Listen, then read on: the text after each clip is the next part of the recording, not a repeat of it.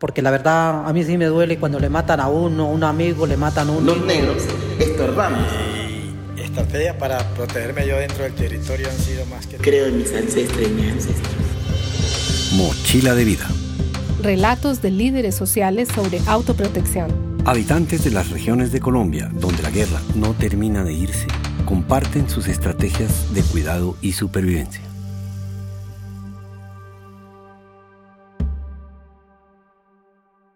Usted no es lo que necesitamos matar. Riesgos, amenazas y formas del duelo de los líderes y lideresas sociales en las regiones. Uno de los ritos más importantes de la cultura humana es el duelo. Despedir el cuerpo de los seres amados, saber su destino, disponer adecuada y respetuosamente de sus restos, cerrar el ciclo del amor y el afecto durante esta vida e iniciar el del recuerdo es imprescindible para todos nosotros. Este es un país con cifras que rondan los 8 millones de desplazados y las 300.000 víctimas desaparecidas o muertas como resultado de un conflicto interno que se niega a terminar. Resolver el tema del duelo de manera adecuada resulta crucial para consolidar cualquier proceso de reconciliación. Estar ciertos de que los seres amados realmente murieron y no están lejos, sin poderse comunicar. Encontrar e identificar los cuerpos. Hacer el duelo. Todos estos son procesos que alivian el dolor y abren el camino a reconstruir la vida. Escuchemos a Amalia y a Delio. Pero ellos no miran que nosotras las víctimas necesitamos recuperar nuestros seres queridos que hoy día fueron arrojados allá. Yo soy nativo de este territorio, nací en el territorio y las cosas eran diferentes, era una, era una zona eh, muy tranquila, muy sana y Económicamente se vivía de acuerdo a lo que cada uno producía y no había lujo, no había discriminación. La tecnología no estaba tan avanzada para ver todas las cosas que hoy nos, nos convienen a muchas otras cosas. Y eso ha sido un cambio total y nos ha dado como duro eh, adaptarnos a esa situación porque si, si nos ponemos a comparar el ayer con el hoy, entonces, pues es cosa que ha cambiado y uno, eh, la inquietud es no poder eh, eh, haber vivido las dos situaciones, la, la, de antes y la que se está viviendo hoy, que es muy difícil para nuestra población. Amalia es afrodescendiente y Delio indígena. Ambos comparten la misma tragedia común a muchos colombianos, el desplazamiento forzado y la desaparición de sus familiares. Pero ninguno pierde la esperanza de volver a vivir en un país en paz ahí vemos mujeres que tenemos hijos, pensamos mucho, ¿no? En que cómo va a ser el, vivir de ellos, cómo hacer el, el tiempo de ellos.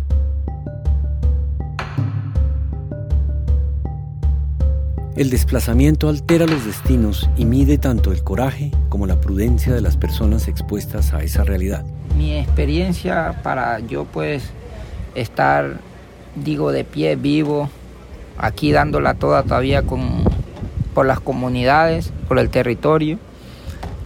Ha sido muy, muy, muy duro para mí, para mi familia, porque pues nos ha tocado movernos del territorio, irnos del territorio, desplazarnos. Me ha tocado callar para poder estar de vivo y y hacerme a un lado. Me ha tocado, de este proceso me ha tocado hacerme a un lado para que, para que no, me, no me cueste la vida. Mi familia es muy grande y, uno moverse con su familia hacia afuera. Uno que ya tiene sus dos matas de plátano sembradas, de, esas uno vive y irse afuera a la intemperie me ha tocado muy duro. Me ha tocado muy duro. Me ha tocado trabajar, de usted no crea, hasta botar basura para poder darle darle ese sustento a mis hijos en el, en el marco de, de que me ha tocado salir del territorio.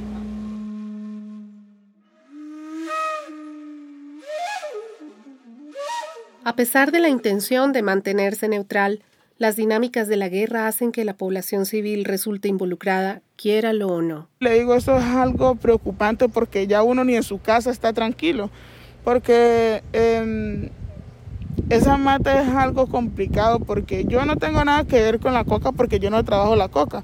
Pero tú trabajas la coca y tú estás en mi casa y hiciste un negocio mal, van y te matan en mi casa, están mis hijos, ven un trauma feroz, entonces es algo complicado porque de alguna u otra manera ya uno sale implicado en cualquier cosa. Muchas veces estas situaciones de involucramiento involuntario desembocan en juicios sumarios por parte de los actores armados.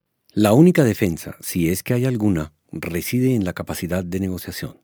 Escuchemos la voz de Amalia contando cómo se salvó de ser ejecutada. Bueno, yo lo primero que hice, compadecer ante el Señor que me mandó, que me iba a mandar a matar, yo le dije, escuche, cuando terminó de hablar, le dije, yo lo único que quiero decirle es que tú eres un ser humano igual a mí. Tú también tienes mamá, tienes mujer, tienes hija. Pues he tenido la suerte de ser escuchada y decirme que por qué a mí me, me mandan a matar, después de que me han escuchado. Mi usted no es lo que necesitamos matar. O sea, ¿qué necesitaban matar ellos? Callar porque yo era informante, decían ellos. Porque yo estuquilizaba. Porque no dejaba vender los terrenos. Ok. Porque vendía el derecho al territorio. Porque no querían que le dieran el reconocimiento al Consejo. O sea, era algo fuerte. Porque hablaba de los desaparecidos. Y no solamente una vez, sino han sido varias veces. Todos los días le doy gracias a Dios por el momento que me deja mirar la luz del día. Una vez más. Porque uno no sabe aquí cuándo es la hora, ni el momento. Así estamos. Y es cierto, no todos corremos con la misma suerte. A muchos no solo los matan, sino que desaparecen el cadáver para que los deudos no puedan llevar a cabo el proceso de duelo y acentuar así el daño causado. Porque Buenaventura está proyectado 50 años. Pero como puerto. Como puerto, más no como comunidad. No como estero, Entonces no nosotros como- los, los negros estorbamos.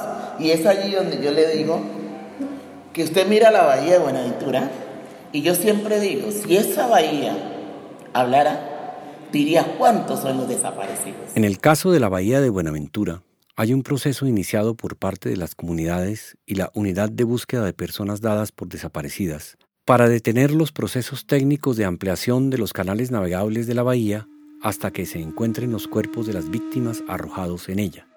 Esta decisión ha tenido un alto costo político y un alto impacto para quienes manejan los planes de desarrollo del puerto. Esa bahía que está allí era una fuente de vida para la gente de las comunidades negras del distrito de Buenaventura, porque era un espacio del ser, ser como comunidad, donde se recreaban las personas, donde nadaban, donde pescan, donde a su vez cogen la concha de piangua.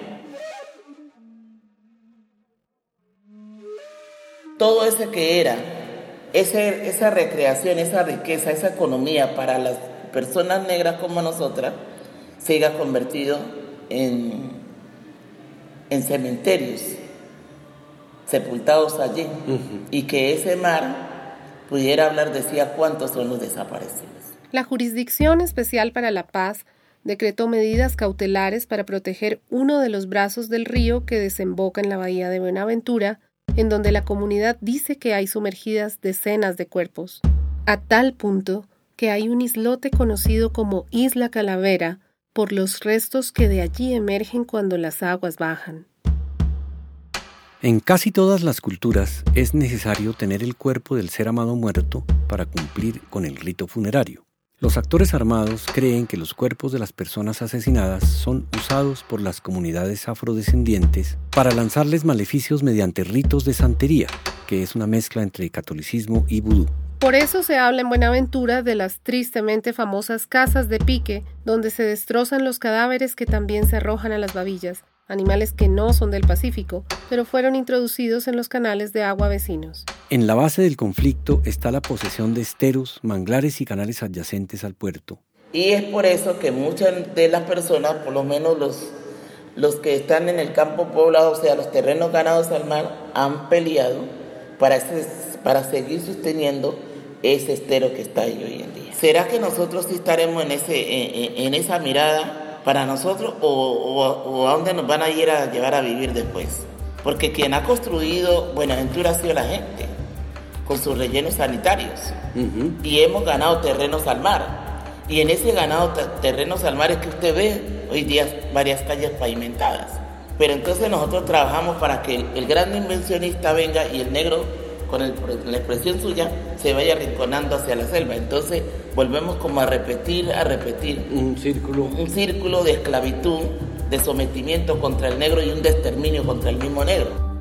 En todo el país parece repetirse este patrón de amenaza y temor por disputas territoriales. Oigamos a Pascual, líder NASA. Por simplemente uno por pasar por un sitio, ya lo están, ya lo están matando a uno, entonces ya no, no hay, no hay ya libertad, ¿no?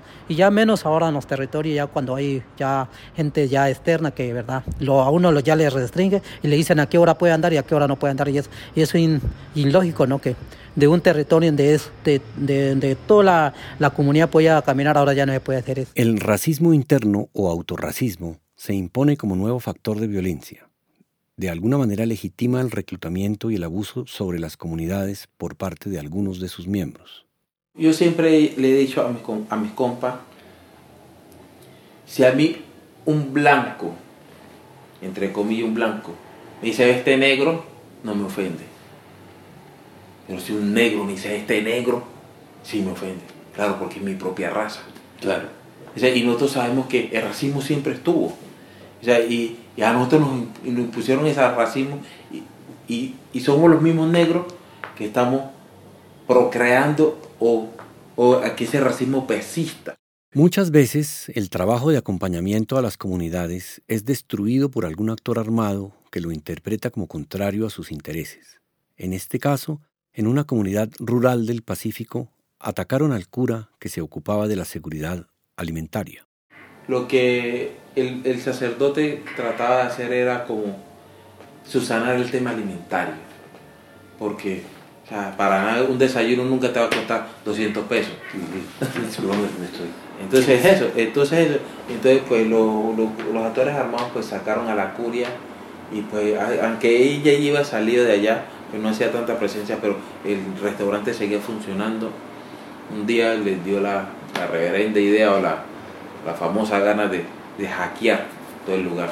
Se llevaron la estufa, se llevaron la pipa de gas, se llevaron la joya. Y en este otro caso, un líder NASA que hasta ahora ha logrado sobrevivir nos cuenta cómo escapó de un hostigamiento hace 20 años. Cuando ya se agudizaron los problemas en mi territorio, ya empezaron los cultivos de coca, y por ahí fueron apareciendo las famosas cocinas que le dicen los donde fabrican toda la parte de pasta de coca, todo ese cuento.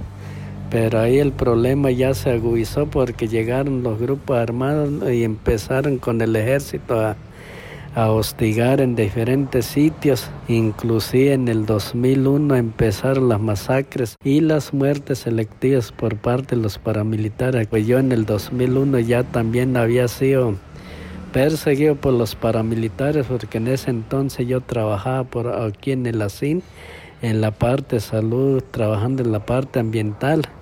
Y en una ocasión me abordan los paramilitares y me empiezan a investigar qué era que hacía tanto por aquí en que me veían para arriba y para abajo, entonces yo les explicaba que yo hacía un trabajo ambiental en, en tal territorio, mas sin embargo no no me creyeron y yo cogí el motico en ese entonces y me y arranqué yo y sentí que me persiguieron y en medio de mi susto pues yo volteé el parque aquí nuevamente y subí por los lados de el Rosario pero al ver que esos manes venían detrás de yo inclusive nuevamente di la vuelta y pasé por el puesto policía como que ahí se le embolatente ahí mismo yo cogí un rumbo por, por vía y fue así que logré escaparme en esa ocasión. Y para Amalia, la líder afro del Pacífico, su fuerza reside en su mezcla de sangres. Mi abuelita de, de, madre era en Veracatí y mi abuelita de, padre era africana, era de Haití. O sea, tengo las dos peleas. Pero Entonces, cuando me sale lo negro, soy negra. Pero cuando hablo así por el tono alto, soy indígena. En medio de tanto riesgo y amenaza hay esperanza. Gloria, autoridad indígena NASA, nos explica por qué. y seguir luchando por la vida. Es como dice la, el himno en nosotros, morirán uno y nacerán miles, entonces la verdad sería seguir para adelante y sabemos que nosotros como mujeres también valemos mucho y ánimo a las mujeres que estamos, somos de la organización y que también podemos y también tenemos un derecho a soñar. Durante la realización de esta serie podcast, fue asesinado el guardia NASA y líder indígena Albeiro Camayo por paramilitares. Este es su testimonio grabado para el documental Huellas de Resistencia sobre cómo enfrentar armas de fuego con bastones de madera investidos de autoridad.